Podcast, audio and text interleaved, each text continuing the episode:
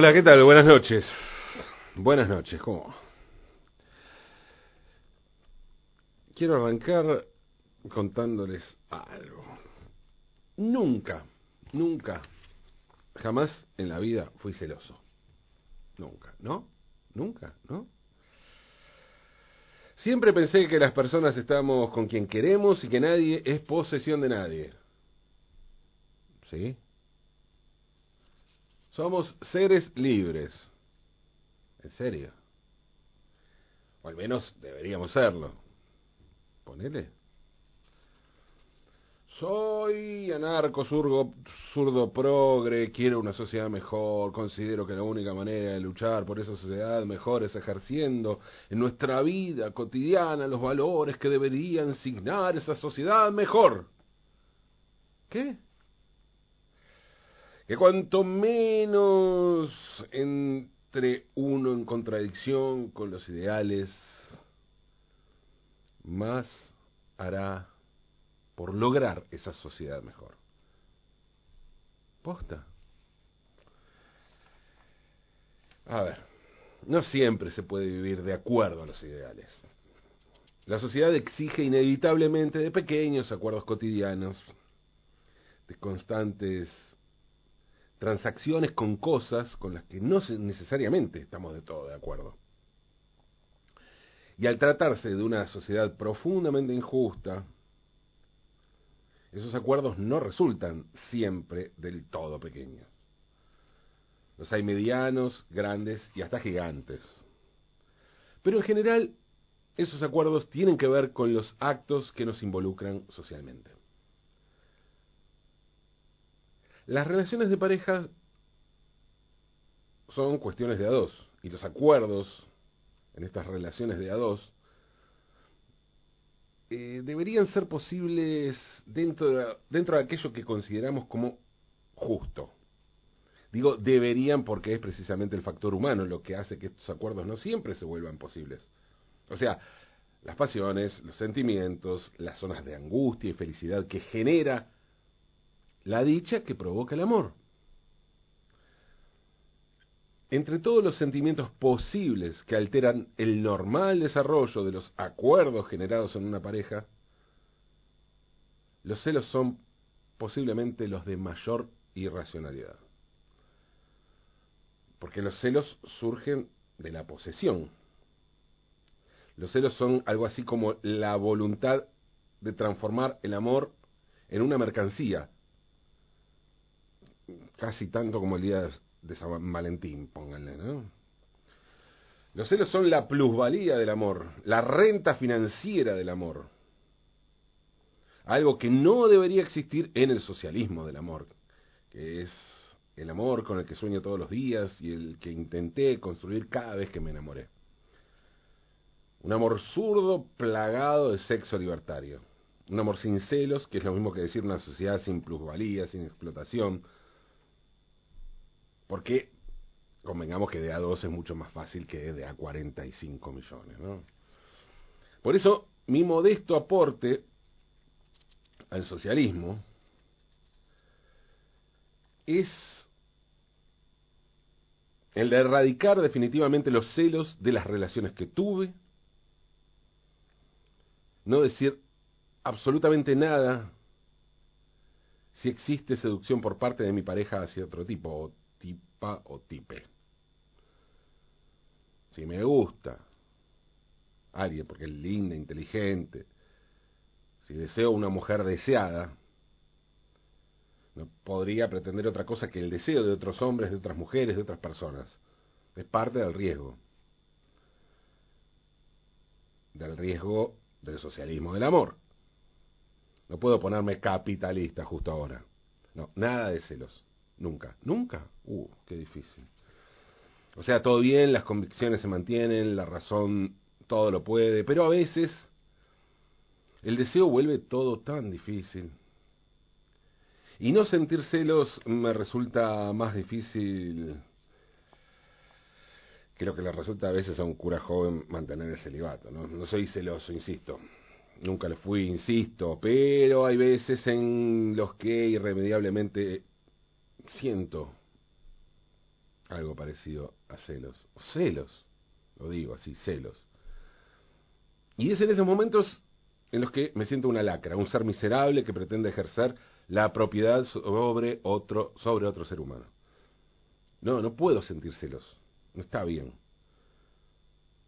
Me siento muy incómodo con ese sentimiento irracional a cuestas, con esa negación absoluta de todo vestigio de razón, con esa arbitrariedad del deseo, o lo que es peor, del no deseo. ¿Existe el amor sin celos en la sociedad capitalista? Cuando me encontraba a punto de decir que sí, y que yo era la prueba más cabal de eso, ahora, justo en ese momento, tengo dudas.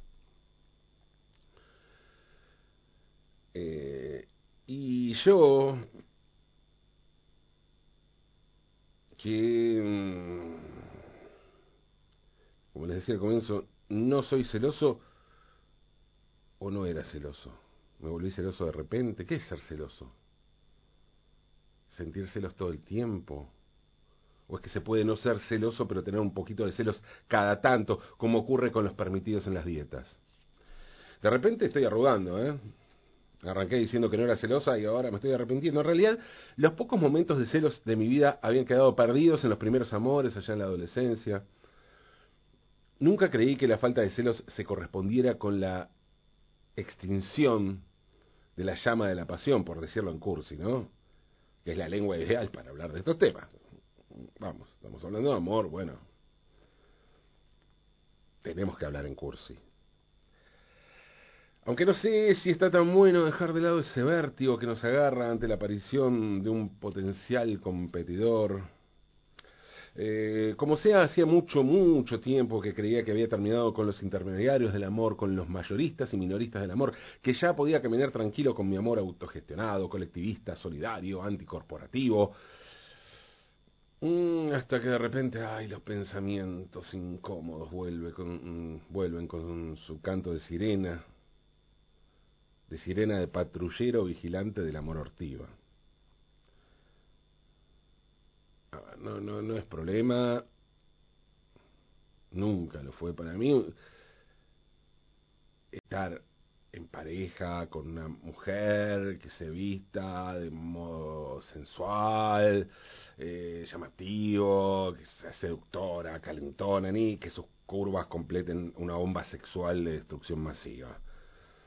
No, no, esas cosas de ninguna manera, ¿no? A ver, claro, por las dudas, creo que no hace falta. No me importan los escotes pronunciados, ni las calzas ajustadísimas, transparentes, ni las polleras cortísimas. Al contrario, me encanta todo eso. Cuestionar eso no me convertiría en un PQU culposo del amor, que creo que finalmente eso es lo que soy, sino en un Bill Gates, en un Carlos Slim, en el Roman Abramovich del amor, ¿no? A lo sumo puedo llegar a ser apenas un enamorado con algunos celos ahorrados, no el dueño de una corporación que genera celos producidos con mano de obra barata. Ni siquiera me inmutaron los rumores pelotudos sobre cosas que sé bien que eran invento de alguna prensa, ni siquiera cuando a cierta prensa le interesaban las pelotudeces que sucedían con mi vida amorosa, porque me pasó, ¿eh? Y mucho más si se tiene en cuenta la cantidad de gansadas que se publicaban y se publican en redes sociales, no, eso no me importa. Me encanta estar en pareja con alguien que se destaque, que sea reconocida por lo que hace, a quien yo admire. Y eso, claro, genera infinitas situaciones de seducción. ¿Qué debería hacer? ¿Preferir a alguien que no me atraiga tanto solo para que me deje más tranquilo? ¿Qué clase, clase de tranquilidad sería esa? No, no estoy celoso. Claro, no estoy celoso. Contradictorio. Simplemente me desconcierta. Jamás hice algo semejante con ninguna mujer, jamás fui de avanzar con una mujer si no creía que estaba todo muy claro, y hasta ahí, ¿eh? a veces, o muchas veces, en la mayoría de las veces dejé pasar ocasiones y, o esperé más de la cuenta, solo para no quedar como un hincha pelota, como un zarpado, como que aparezca alguna cosa jodida o violenta, o que pudiera vincularse con algo con algo así. Odio la altanería masculina, me pone incómodo saber que comparto algún tipo de mundo con cualquier vestigio de, arrogancia machista. Y no es por, ah, claro, eh, no es por, por hacerme el deconstruido o el aliade, posta nada que ver, ¿eh? creo más bien que tiene que ver con haberlo, haberlo visto, haberla visto sufrir mucho a mi vieja, en el momento que se separó con mi viejo, también con tipo de educación que me dio mi vieja, y mi viejo también, pero sobre todo mi vieja. Fue raro, porque en un momento ellos se separaron, mi viejo se mudó a un departamento, estuvo un tiempo en pareja con otra mujer, incluso pasamos una Navidad juntos, con los hijos de ella, la cosa parecía definitiva. Pero después de un tiempo mis viejos se reencontraron y volvieron a estar juntos. Y en todo ese tiempo mi vieja sufrió mucho por mi viejo, porque estaba enamorada, no quería separarse, no lo pudo asumir, pero también por los chabones que le tiraban los perros, que la veían sola y creían que podían decirle cualquier cosa.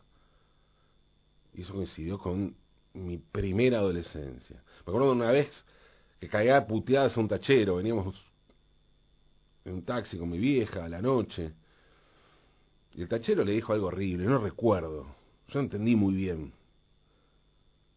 Pero mi vieja se puso muy mal, se le llenaron los ojos de lágrimas, parecía una escena del Modóvar todo eso. Mi vieja estaba muy triste, muy sensible, y le dijo al tipo que era un desubicado, el tipo siguió haciéndose el, el seductor o algo así, un boludo. Y ahí yo lo mandé a la mierda, le grité de todo, tenía 14 años y tampoco es que entendía muy bien lo que pasaba. Lo que sí entendí es que mi mamá estaba muy triste y que el chabón era un sorete. No daba, no daba eso. Así que no, nunca me salió lo de avanzar, menos, menos lo de ser un pirata, ¿no? Esa cosa. Ni siquiera cuando tuve cierto condicionamiento social y barrial que me arrastraba a seguir cien, cierto mandato masculino que por entonces se presentaba como hegemónico. Inclusive en aquel contexto preferí el escarnio de pasar por un aparato, por un boludo. Que supongo que muchos así me verían. Creo que es esa misma lógica la que me lleva hoy a negar toda posibilidad de celos. No digo no tener celos, porque sé que es imposible, pero sí a negarlos, a reprimirlos, a no dejar que aparezca un sentimiento que bien puede ser confundido con manipulación o con cierta forma de violencia. Racionalmente sé que no necesariamente es así. Creo que no es así. A ver, no voy a decir que existe una sola manera de entender el amor, y mucho menos de pensar que algo es el amor verdadero, pero tampoco me parece justo demonizar al amor romántico. El hecho de que en nombre del amor romántico y de los celos se hayan cometido femicidios no implica, creo yo, ¿eh? modestamente, que haya que demonizar al amor romántico. Es como negar la idea de sociedad igualitaria que defiende el comunismo solo porque en la Rusia de Stalin existieron campos de concentración. Soy un romántico del comunismo y del amor. Por eso me parece válido que exista una idea de amor verdadero que nos ponga en un estado de fragilidad, de debilidad y de miedo a la pérdida. Cosas que tienen que ver con la entrega. Y esa fragilidad, esa debilidad, por el miedo a la pérdida, puede generar celos. No me causa orgullo decir que si tengo celos trato de reprimirlos preferiría poder expresarlos de un modo lógico, no invasivo, racional, sin sufrir. Pero, ¿cómo? ¿Cómo volver racional algo que surge de las entrañas de lo irracional? En serio no sé qué hacer. Sé que a veces aparecen algunas moléculas de celos en mi vida y me siento mal por eso. Porque sé que no está bien. Digo que no tengo celos, pero estoy contando esto. ¿Es una contradicción? ¿Quiere decir que en realidad sí soy celoso? Soy un ser humano deplorable, un loco posesivo, un llago del conurbano, el moro de Valentina Alcina. Y qué sé yo, por ahí sí No sé, puede ser. Lo más probable es que sí. Me odio. Me odio. Lo siento mucho, definitivamente no deberían haber escuchado esto. Disculpen que se los advierta ahora, que estoy llegando al final de esta, de esta apertura del programa, pero quiero ser sincero, no les convengo, no les convengo. Soy un mal ejemplo. Será mejor que prueben con otra radio, con la tele, o leyendo un libro, un diario, o mirando una película, una serie. Vamos, anímense. Cambien el dial, cambien. Escuchen a otro, a otra, a otro. Y no se hagan problemas por mí, ¿eh? No, no, no, no, no, tranquilas, tranquiles, tranquilas, tranquilos. No me voy a poner mal. Total, no soy celoso. Posta, posta, posta, no tengo celos. No, no, no. Nada, ni un poquito. No tengo celos, no soy celoso, no, no tengo celos. Aunque es de noche.